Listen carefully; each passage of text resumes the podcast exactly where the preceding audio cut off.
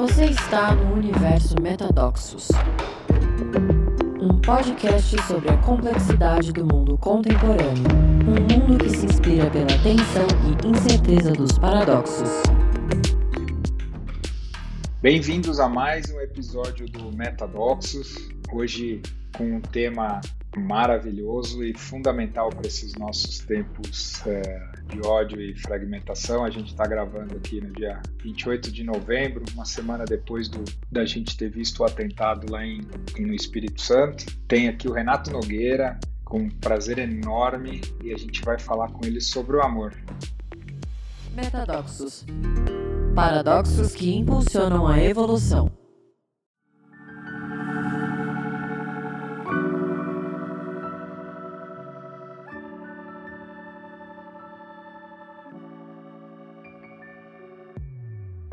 Bem-vindo, Nogueira.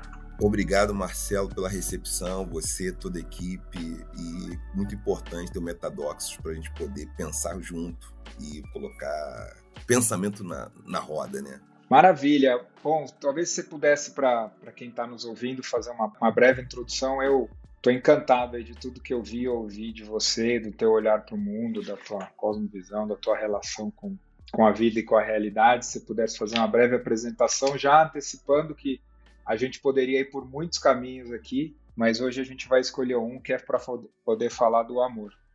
O amor, né, falar então um pouco, né, minha formação em filosofia, também psicanálise, né, flerto né, com a neurociência, por conta é, ter estudado filosofia da mente no mestrado durante uma disciplina e dali eu passei a ter interesses também por, essa, por esse campo.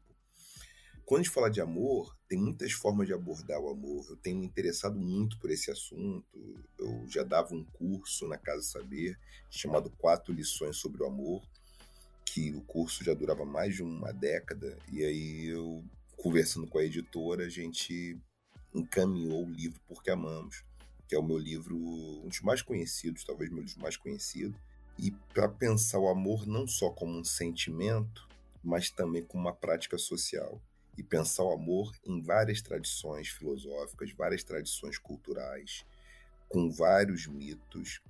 E eu tenho percebido que muitas vezes tem algumas fantasias em torno do amor. O amor romântico é um exemplo clássico em relação a isso, né? Quando fala em relação afetiva erótica, como é que o amor romântico ele se transformou numa, num empreendimento fadado ao insucesso.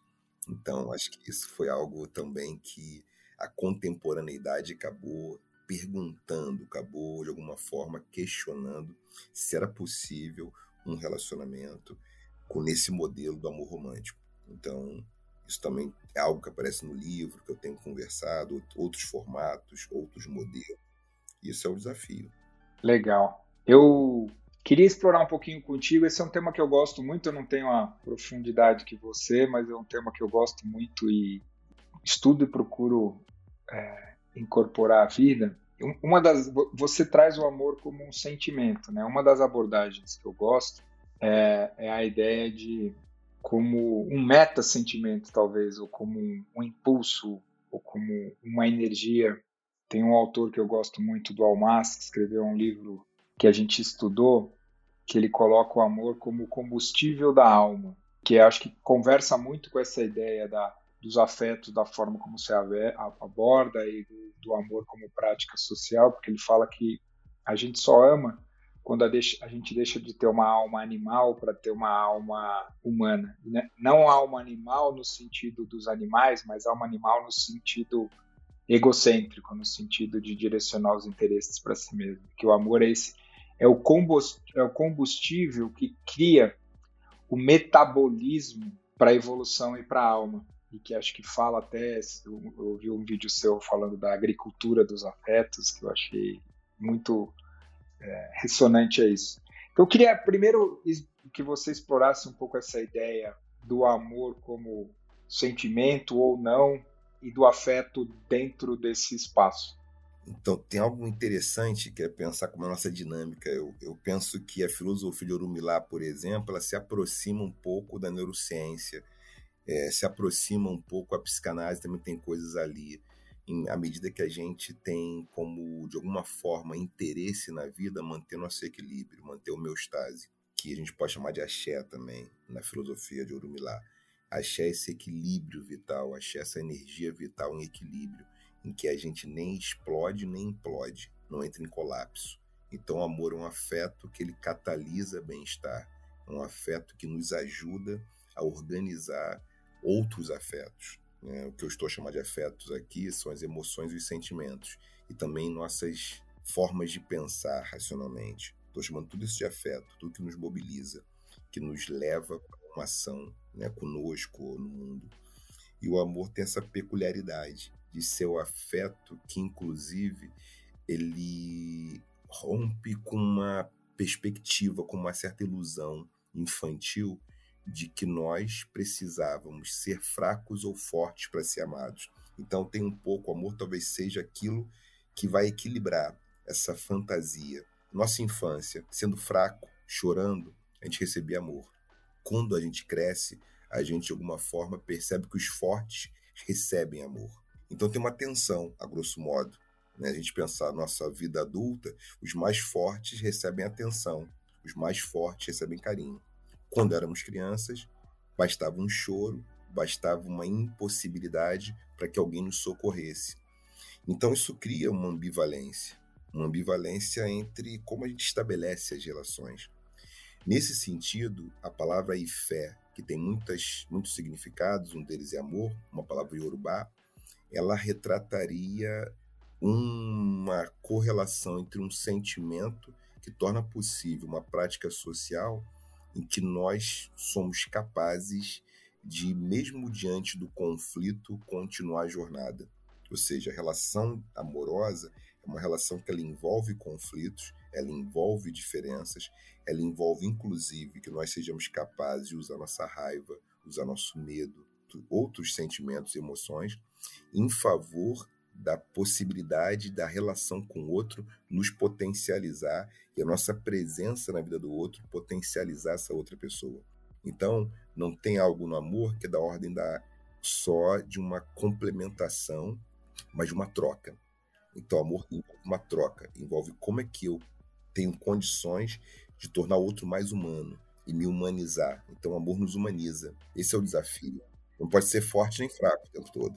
Às vezes é forte, às vezes vai ser fraco.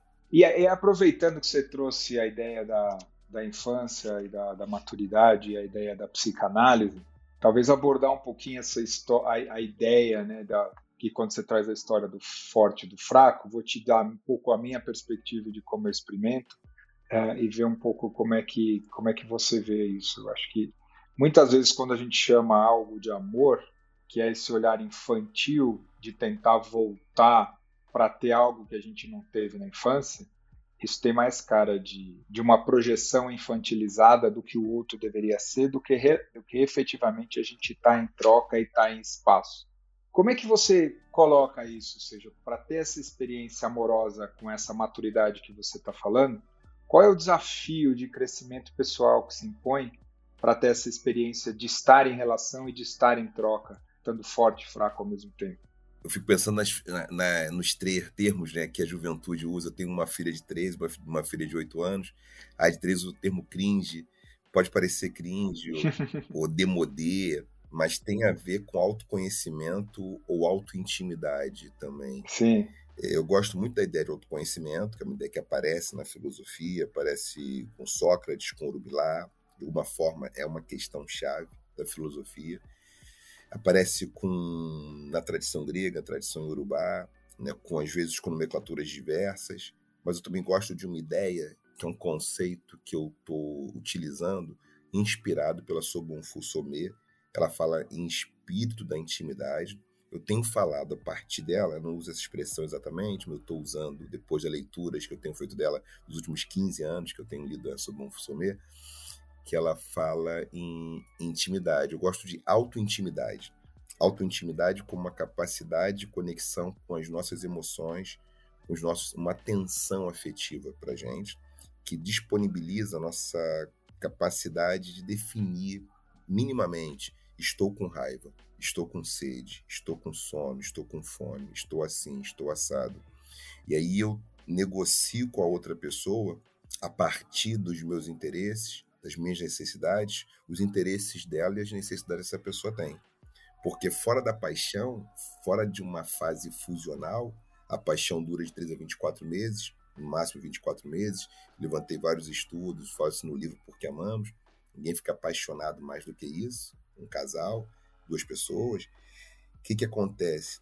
É necessário que eu tenha consciência que eu não vou suprir, que eu não vou ser tudo para o outro. Nessa coisa que você falou da fantasia infantil, né? Tem algo, eu sou tudo para o outro. A minha presença basta que o outro me ame. Uhum. E aí, quando eu me relaciono uma, com R, aí, vamos dizer, me relaciono com esse R minúsculo de relacionamentos contínuo com alguém, tem que reinventar, tem que repactuar. Não, a gente não é tudo para o outro, mas a gente tem muita importância pro, para outra pessoa, porque temos uma intimidade em que eu disponibilizo a minha fraqueza. A minha vulnerabilidade está mostra ali, sem fraude, uhum. sem ter que falar para o outro que eu sou mais do que eu sou. Essa é muito legal, porque na realidade essa história de ser tudo ou de ser nada, ela é, é sempre fruto de projeção e de idealização, né? Eu gosto muito do, de uma frase do Nietzsche que fala: você só tem uma relação de verdade se você está pronto para perder a relação. E tem um, um, documentário da, da Brené Brown que acabou de sair que chama Atlas do Coração, e no fim lá do documentário ela fala da questão do, com base na pesquisa dela, o que, que, ela, o que, que ela encontrou como elementos de criação de, de conexão significativa. E ela fala de uma coisa, ela, ela tem uma frase para o limite que conversa muito isso que você está falando, que ela fala que o papel do limite na relação é a distância que me possibilita amar o outro e amar a mim mesmo.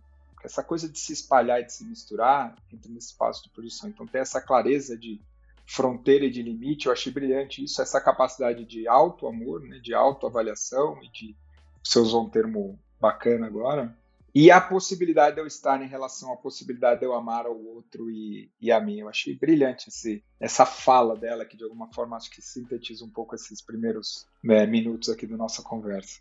Eu tô curioso para assistir o Atlas do Coração, você comentou aí, né? Tem um livro também, eu acho que tem um livro também, não um livro? O, não, ela, escreve, ela escreveu o Atlas do Coração, acho que na, no Atlas do Coração porque eu acho que tem uma coisa legal, e talvez a gente possa explorar isso aqui junto, que a gente fica falando de amor e a gente é meio analfabeto emocional, né? Nenhum de nós aprendeu na infância nomear emoção, nomear sentimento, sensação.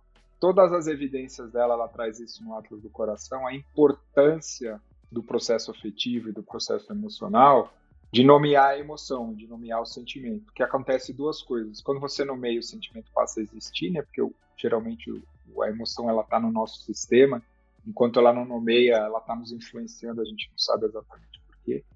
E ela, dá ela fala de uma outra coisa importante de nomear, que, que aí tem a ver com o risco da, da nosso analfabetismo, que é quando a gente nomeia errado a emoção. E ela no, no documentário ela dá o exemplo da, da diferença entre estresse e sobrecarga, ou exaustão porque o estresse é algo que você funciona, né? Às vezes você tem mais ou menos estresse, fala, eu estou estressado, ainda assim você funciona. Quando você fala eu estou exausto, é como se você virasse uma pomada, que tem até essa palavra em inglês que é overwhelming, né? Que eu travei. Então quando eu falo eu estou overwhelmed, eu tô... e aí efetivamente todo o teu sistema entende que é para parar, e isso cria uma, uma sobrecarga. E então ela escreve isso e aí são 90 e poucos emoções no, no livro. E aí o documentário ela fala das 20 que ela considera mais importantes. E pensando nessa ideia de um letramento afetivo, né, que eu acho que é algo que a gente não tem muito, né? Porque a gente não sabe lidar com essas emoções, o que está sentindo, e às vezes tem a tal da uma expressão que faz muito sentido hoje, eu acho que é a positividade tóxica do Bill Shu Han, filósofo coreano, e é ali que está pensando na agonia de Eros, que é uma questão para ele importante, eu acho que trazer isso, uhum. que a gente tem uma relação ruim com os sentimentos que são ditos ruins, como se não fosse importante ter a tristeza, às vezes sentir raiva e nos conectarmos com isso. Então, como a gente quiser ser perfeitos, né? muito bons. Então, tem algo ali num sonho angelical de para ser amada, para ser amado, eu tenho que ser uma pessoa perfeita, uma pessoa que não comete falha, que não erra, e que não consegue fazer o percurso, às vezes junto com outro. Ó, estou com esse sentimento. Uhum. E isso não, não nomear, né? Não nomear é um problema, porque fica difícil para o outro lidar também. É, e até porque o, o, sentimento, né, a emoção, ela é pré-racional, ela, ela não acontece quando a gente quer, ela acontece.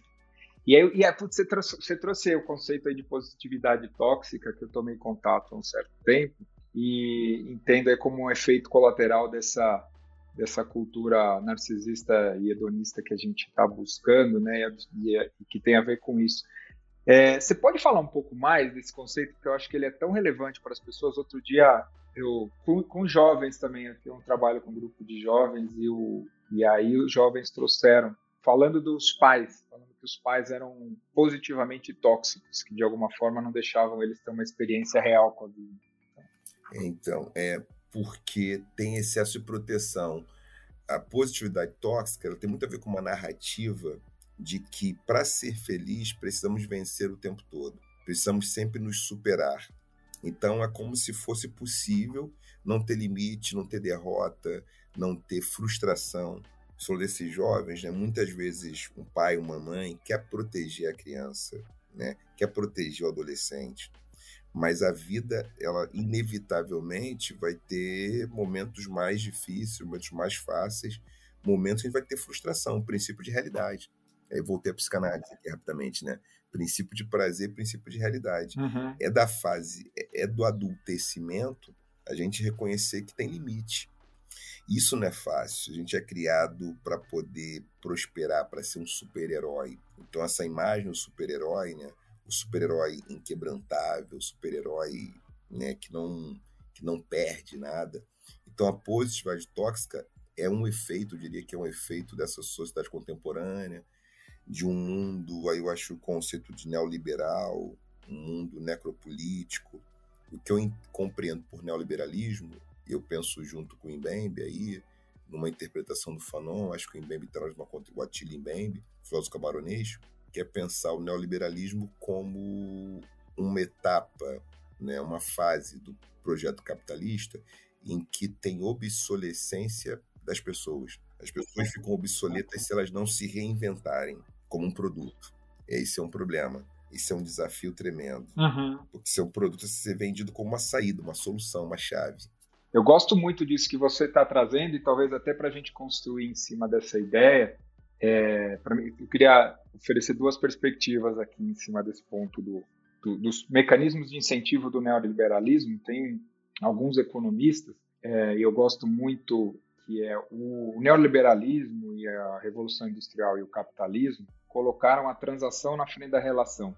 Né? Até o final do século XIX, basicamente a vida das pessoas era uma vida comunitária, uma vida nos vilarejos, onde a relação vinha antes da transação. Mesmo né, 200 anos antes, quando começa o comércio a ser mais. É, né, o primeiro movimento de globalização, que é com as grandes navegações, ainda assim as relações foram preservadas. E acho que esse teu ponto é muito interessante porque, de alguma forma, a gente transacionou a vida com essa perspectiva, acreditando que o indivíduo é a fonte né, de, de, poder, de progresso. Então, eu estou fazendo esse interregno aqui para queria que você explorasse o papel da relação e o papel da comunidade no afeto e no amor, e quando isso não tem, como é que cria efeitos colaterais que são perversos, aí, inclusive a ponto de ver violências que a gente nunca tinha visto no Brasil, como a gente está vendo agora.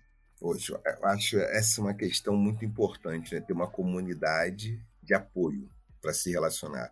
Tem provérbios né, do continente africano, tem um provérbio que é muito frequente entre povos banto, falar de África, falar de 3 mil, cento e tantos povos diferentes, etnias diferentes, que estão em 54 países ali distribuídas.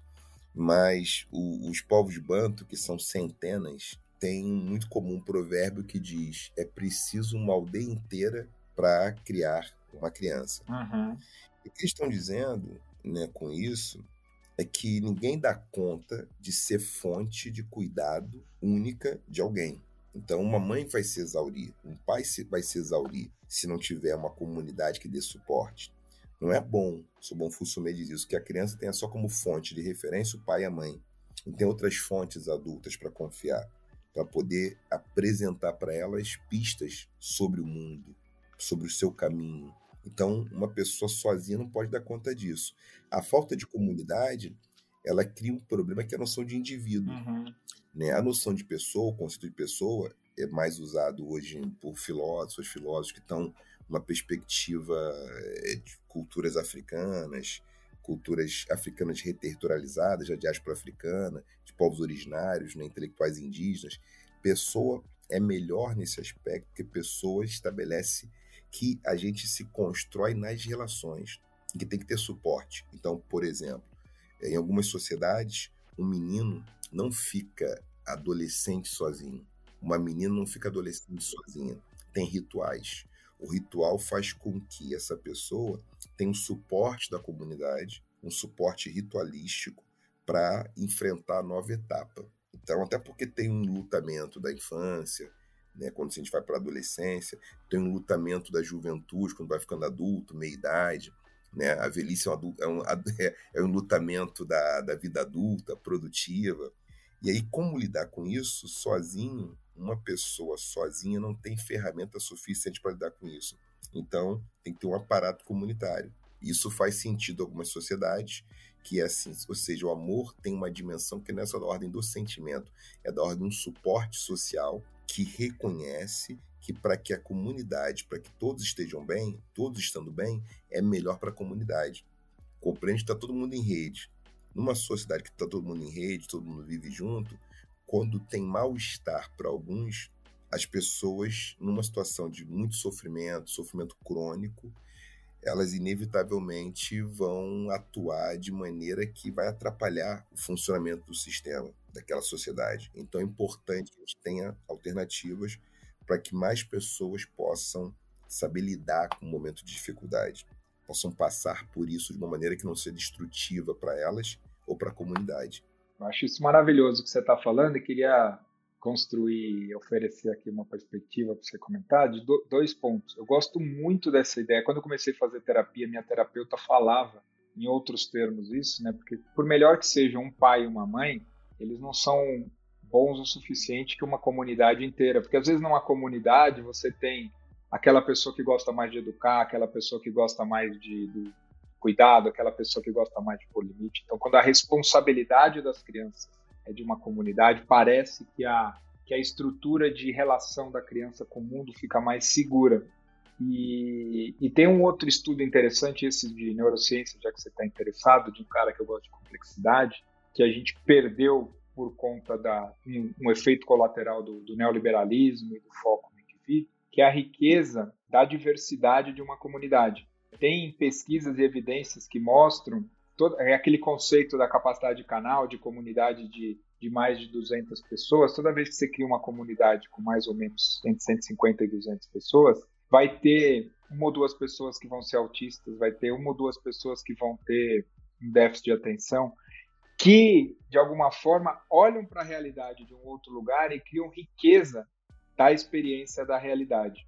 Né? E não são tratados como uma patologia, mas são tratados como é, perspectivas diversas que enriquecem a comunidade. Queria que você comentasse isso na, na, na perspectiva da, de, da importância de comunidade e, da, e desse, do tecido social é, sendo costurado pelo amor e pelos afetos. Isso requer alguma coisa interessante, pensando nos afetos, no amor, que é como a gente vive com o outro sem querer criar cópias de um único, único tipo de sujeito. Então, tem um tipo de inclinação, às vezes autoritária, que é como as pessoas deveriam ser. E aí tem inúmeras conformações para isso, né? O corpo, então tem uma questão muito forte em relação à elegibilidade para ser uma pessoa amada. Então, alguns tipos de corpos não são. Então, vai entrar o capacitismo, entra racismo, sexismo, todas as formas de opressão, elas de alguma maneira estão dizendo que tem um tipo padrão, que é o tipo padrão que eu devo me encaixar, tem uma certa perversão do platonismo, né? Platão criou um das ideias que tinha uma, um modelo perfeito. A gente traz esse modelo perfeito para cá, numa cultura hedonista. A gente, ó, então esse modelo perfeito, esse é o corpo que pode ofertar e receber prazer. Então tem, tem uma relação aí libidinal com isso. Quando tem uma comunidade que tem autista, pessoas com deficiência, você tem outras necessidades, tem pessoas que não se organizam ou que se organizam a partir de uma concepção sexual que extrapola o limite masculino-feminino, que não tomam isso como natural, e vai ter muita diversidade. A diversidade ela cria possibilidade da gente ter perspectivas mais diversas sobre o mundo, em vários sentidos. Por exemplo, numa empresa, falando numa empresa mesmo, você tem uma empresa que tem cinco executivos que são homens brancos, que uhum. são gerentes ali importantes ali de um setor. Se só tem cinco homens brancos, são heterossexuais, uma piada machista pode passar. E mesmo aquele que não, não, não gosta da piada, finge um sorriso amarelo para ficar bem no grupo. Mas se tem uma mulher ali, já muda de figura. Se tem, se tem homem, mulher negra, se tem pessoa com deficiência, já muda o cenário. Se tem uma pessoa trans, já muda o cenário. As pessoas são convocadas a vivenciar uma realidade que elas não estão vivendo só com seus espelhos, narcisicamente. Tem outro ali. Isso nos traz um trabalho. Então, isso é vantagem. Você convive com diferença. Tem uma, né? Tem uma história urubá que diz isso, né? Que a diferença é muito importante que mais ou menos é uma história de um avô que vai cuidar do neto e tem um, uma cumbuca com biscoito, fica no alto de uma prateleira. Só o avô consegue buscar na prateleira. Mas o neto que tem uns 6, 7 anos, ele tem uma mão que entra na cumbuca. A mão do avô não entrava. Então tem que ser os dois para comer o biscoito. Então trabalho em equipe. Tem algo que nos ensina né, essa outra forma de ver. É, porque na realidade lidar com diferente é difícil, né? Eu, eu, eu trabalho bastante com organização e aí, e aí tem essa narrativa, porque hoje de alguma forma a agenda de diversidade e inclusão está mais presente nas empresas, mas via de regra as pessoas estão fazendo isso muito mais panando o pó como cosmético, sem reconhecer a riqueza que é ter muitas perspectivas diferentes na sala porque dá trabalho. Ou seja, quando você tem alguém na sala que pensa diferente de você, que sente diferente de você, tem um, um esforço, um exercício. Você sabe que a outra coisa, né, da, da Brené Brown, que é muito legal, no Atlas do Coração, ela fala da, da, da história da compaixão e da empatia. E ela faz uma distinção nessa linha do que a gente está falando da diversidade entre a empatia tóxica e a empatia, que é o que ela chama de empatia emocional e empatia cognitiva ela, ela fala da empatia emocional como tóxica, que é quando você, quando eu estou com você, você me relata um problema, uma dificuldade, eu me misturar emocionalmente com a sua questão e aí, inclusive, projetando as minhas experiências. Então, eu não estou no espaço de relação, eu estou me espalhando e me misturando com você. O que ela chama de empatia cognitiva, que eu gostei muito, é você fala para mim qualquer coisa, uma dificuldade que você está enfrentando, um desafio, e eu reconhecendo que eu nunca vou conseguir estar nos seus sapatos, porque eu não sou o Nogueira, eu uso a minha criatividade, a minha curiosidade para explorar com você o que você está experimentando. E ela fala dessa da coragem que tem a ver com a história que a gente estava falando do grande e do pequeno em algum momento uh, no começo da nossa conversa, da coragem de andar lado a lado, nem à frente nem atrás, mas andar lado a lado. É, a compaixão é um conceito muito caro, né? Porque a compaixão ela não significa que eu me torno outro, no final das contas, né? Mas que eu, eu vou atuar a partir é, de uma demanda emocional, de uma demanda afetiva de outras pessoas, porque eu reconheço que essas pessoas sofrem. O que significa que pode ser que tem uma que o objeto, o motivo do sofrimento para aquela pessoa pode não ser o que me faz sofrer, porque eu não estou na pele daquela pessoa, mas eu posso compreender a experiência do sofrimento. Poxa, sofreu porque ela perdeu isso, perdeu algo muito caro. Eu não posso saber o que ela perdeu, sentir como ela sentiu, porque não foi eu que perdi né, aquele marido, perdi aquele pai, aquela esposa, mas eu posso projetar uma experiência sem com isso me misturar. Como é que eu vejo isso aqui? Eu fico pensando na relação e transação que você falou, de relação e transação eu estou interessado também em pensar o amor, recuperar o erotismo do amor, o erotismo das relações. E que as relações sejam menos se no lugar pornotópico. Eu acho que a ideia de transação que você trouxe lá atrás me parece um pouco de pornotopia. Pornotopia é um termo que aparece com um Paul Preciado, é um filósofo que tem falado, fez o um manifesto contrasexual, mas eu vejo que amar só é possível numa dimensão erótica, então, em que sentido? No sentido que são duas pessoas se relacionando, duas pessoas com limite, duas pessoas sem que a fantasia faça, ela escamoteie a realidade. Numa relação, numa transação, eu tomei aqui o termo transação emprestado, é, em que isso ocorre, ocorre essa ideia de empatia emocional tóxica, me parece que tem algo que é da ordem de uma relação entre um sujeito e um objeto. Então, isso é próprio do pornográfico também, né? O pornográfico tem um sujeito que vai receber prazer, mas que vai manipular um outro sujeito que atua como objeto. Então, são uma relação de um certo uso, abuso. Então, mesmo uma pessoa que às vezes quer ajudar, em função de querer ajudar, é, estou aqui tentando pensar com essa, essa empatia tóxica, essa expressão empatia tóxica que você trouxe aqui, quando a gente fala numa relação em que a pessoa quer se tornar tudo para o outro. Ela quer se tornar alguma coisa além para o outro. Então ela vai lá, projeta e ela quer ser a salvadora. Eu acho que o problema da essa, esse modelo de salvação é um problema. É, tira a autonomia do outro, tira a integridade do outro, e na realidade é um movimento arrogante de se achar melhor que o outro. Né? Acho que parte da simpatia só que você fala, não, você está com câncer, eu não, deixa eu te dizer aqui, deixa eu te contar, ou seja, de alguma forma é tóxico nesse sentido. Sim, sim, você quer falar para o outro que tem um caminho ali, que você pode, na verdade, ajudar a pessoa a fazer o seu próprio caminho, contribuir de alguma forma, porque você precisa fazer o seu caminho, né? Você pode sugerir, mas a escolha sempre vai ser daquela pessoa e você pode estar do lado daquela escolha ou não.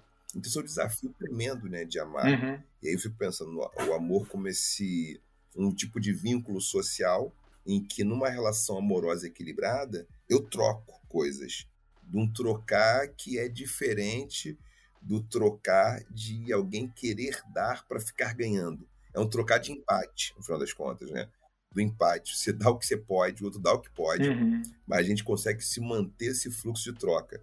Não tem uma necessidade de um querer ser o dono da situação. Isso não vai funcionar de alguma maneira num relacionamento afetivo erótico, quer seja ele, e o outro só aquele que recebe. Então, se só tem um que recebe outro que dá, em algum momento, isso é uma impossibilidade. Porque eu acho que a ideia de sacrifício também ela é problemática para o amor. Porque acho que tem muito a ver com sacrifício, algumas coisas. Sacrifício está na tradição judaico-cristã, tradição cristã, principalmente, por conta do sacrifício de um Deus, né, que dá o próprio filho. Mas esse filho é um Deus. É um Deus encarnado, mas é um Deus. Então ele pode se sacrificar pela humanidade. Talvez seja complicado pedir para que os humanos, que não são deuses, atuem como se deuses fossem.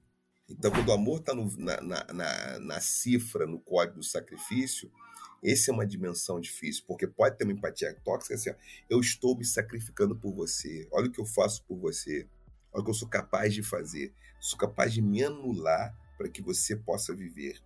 Não, é bom que a gente coloca, coloca o oxigênio antes na gente e coloca na pessoa que precisa, né? Você sabe que a, eu queria. A gente, infelizmente, está chegando no fim do nosso papo aqui. Vamos ter que marcar mais uns quatro ou cinco podcasts aqui, Nogueira, que tem tema. Mas eu queria trazer até essa, essa visão, oferecendo. Eu tenho uma relação com Cristo é, bem forte. Eu acho que é entender o Cristo pelo sacrifício, é entender por um pedaço bem limitado. Recentemente eu ouvi um, um podcast de um cara que eu sempre falo aqui, que é John Verveck, e ele fala do papel do Cristo, primeiro papel do Cristo histórico no Império Romano, que o Cristo é o primeiro profeta, que é um judeu do Império Romano, onde tinha, muito, onde tinha muita exclusão, né? E o próprio povo judaico se, se, se falava escolhido, e Jesus, que acha que essa coisa do amor ágape, né, fala, cara, tem lugar para todo mundo. No amor cabe todo mundo, cabem todos, cabem judeus, cabem gentios, cabem fariseus, cabem romanos. E é tão poderosa essa mensagem que 300 anos depois de, do, de Jesus, o Império Romano assume o cristianismo como religião, porque fica tão forte, né? O sentimento de exclusão que existia dos povos dominados pelo Império Romano cria uma repressão tão grande que o Império Romano tem que adotar o cristianismo como narrativa que, permite, que permitisse incluir.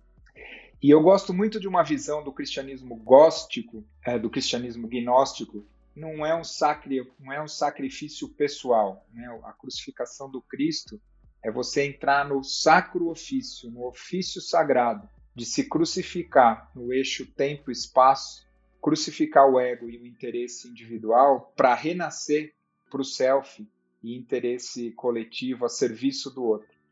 Eu gosto muito dessa ideia e talvez te trazendo isso, queria pedir para você ir fazendo o encerramento do jeito que você quiser, mas te ouvindo e falando de Orumilá, eu fiquei também bem inspirado. eu, eu acho ótimo porque essa interpretação hegemônica, né, eu diria, a interpretação no sacrifício, que aí joga uma responsabilidade no humano, que é se anular, se sacrificar de uma forma que não dá conta. Agora, essa, essa mensagem, eu acho, eu tenho visto né, teólogos, tem trabalhos muito interessantes, né? Converso com alguns e tal, não quero citar o nome de um só, mas tem muita gente bacana que faz essa perspectiva, né? É, então, acho sem dúvida alguma. É, o que, que eu vejo em Orumilá? Você trouxe aqui Orumilá para pensar o amor.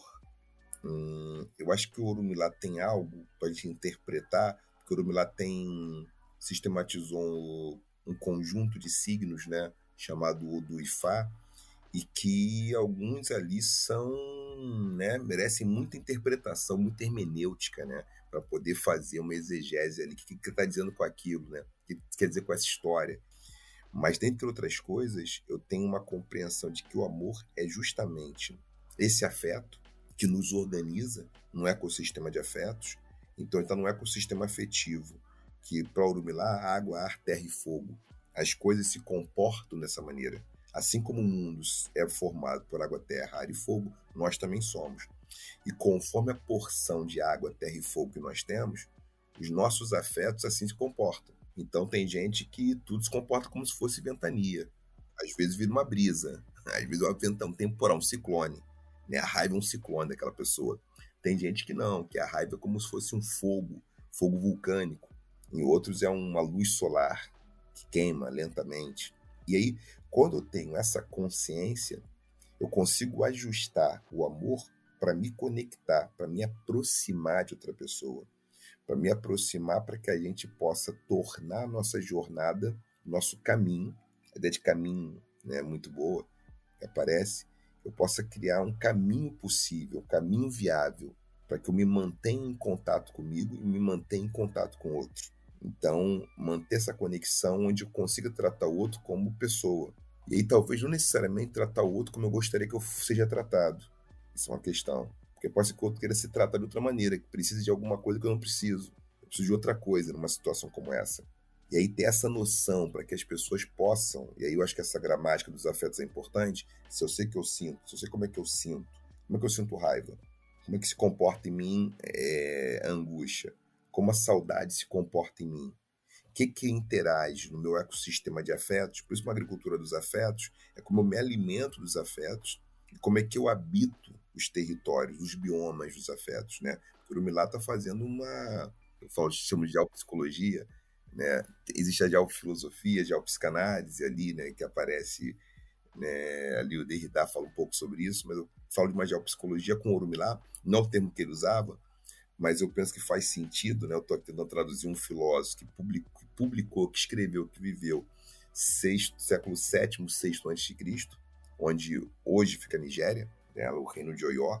O que, que ele está dizendo? Ele está falando para a gente o seguinte: eu tenho que me equilibrar. O amor é essa. Aí fica legal o combustível da alma, né? Porque o amor é esse afeto que ele produz uma maneira de equilibrar os outros. Então, o amor é capaz, quando tem amor, de usar a raiva de uma forma favorável ao meu próprio corpo, favorável ao meu sustento afetivo, favorável, assim, raiva é um limite, é um limite, diferente do ódio. Então, quando eu tenho saudade, quando eu tenho tristeza, eu consigo ter a tranquilidade de me conectar com a tristeza para saber o que ela tem para me dizer, o que ela diz sobre mim.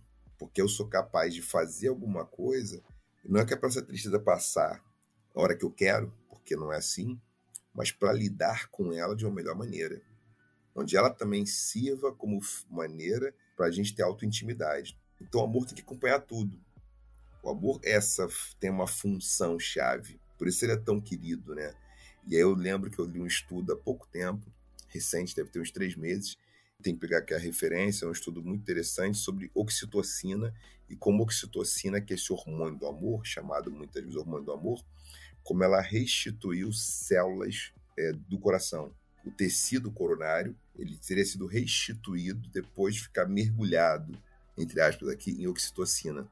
Acho que essa é uma imagem, assim, para mim, uma abertura até de um, uma abertura de um livro, assim, na verdade, né? Eu estou escrevendo sobre amor, que é uma abertura. Caramba, como é que o amor regenera os corações? Uau. Então faz sentido a gente tomar esse hormônio. Esse, Maravilhoso. E uma questão uhum. bioquímica, como é que ela faz isso no corpo, no tecido. Para mim é isso. O Milá tá falando isso. Ó, com amor eu consigo usar tudo. Vem cá, eu tô com isso. Sede, raiva. Como é que eu uso, utilizo isso? Eu utilizo isso na relação. Se o outro também tem amor, a gente consegue se conectar melhor para estabelecer um acordo para a gente caminhar junto.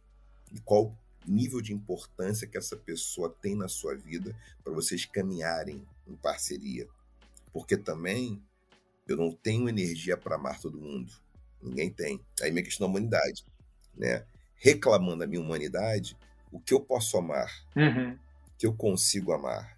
Não quer dizer que eu não preciso amar, não preciso amar todo mundo, mas for respeitar uhum. quem não, não tem esse investimento amoroso. Mas fundamentalmente eu tenho que saber, eu tenho que ter doses de amor na vida. Então a, a dieta, né, nessa agricultura dos afetos, a gente tem que ter uma dieta afetiva, né, que tenha muito amor. Uhum. Toda refeição tem que ter amor. Porque aí seria como se a gente pudesse colocar em grama, né? Aí eu estou misturando aqui filosofia com neurociência. Uhum. Talvez a gente chegue a uma conclusão que a gente tomando oxitocina tem certos efeitos no nosso corpo, para nossa relação com o outro. Mas pode ser feito de outra maneira. Às vezes pode ser feito ouvindo uma canção, ou conversando com alguém, ouvindo um podcast, talvez, possa ser que desperte algo. Pode ser, pode ser. Esse podcast aqui eu tenho certeza que vai produzir oxitocina, Nogueira. Essa aqui, eu queria te agradecer demais. Tá? Tô, tô tocado aqui e muito curioso. Depois eu queria te procurar para pegar todas essas referências de Cosmos Visão, é, é, das referências tuas que eu que são novas para mim. Eu queria, ao, ao, mesmo tempo, são são estranhamente é, familiares e novas, porque se, se, associam muito com a visão de mundo que eu tenho, mas com uma outra linguagem, uma linguagem complementar. Vamos trocar mais figurinhas assim e vamos, vamos continuar essa jornada aqui de, de pregar pelo, pelo amor.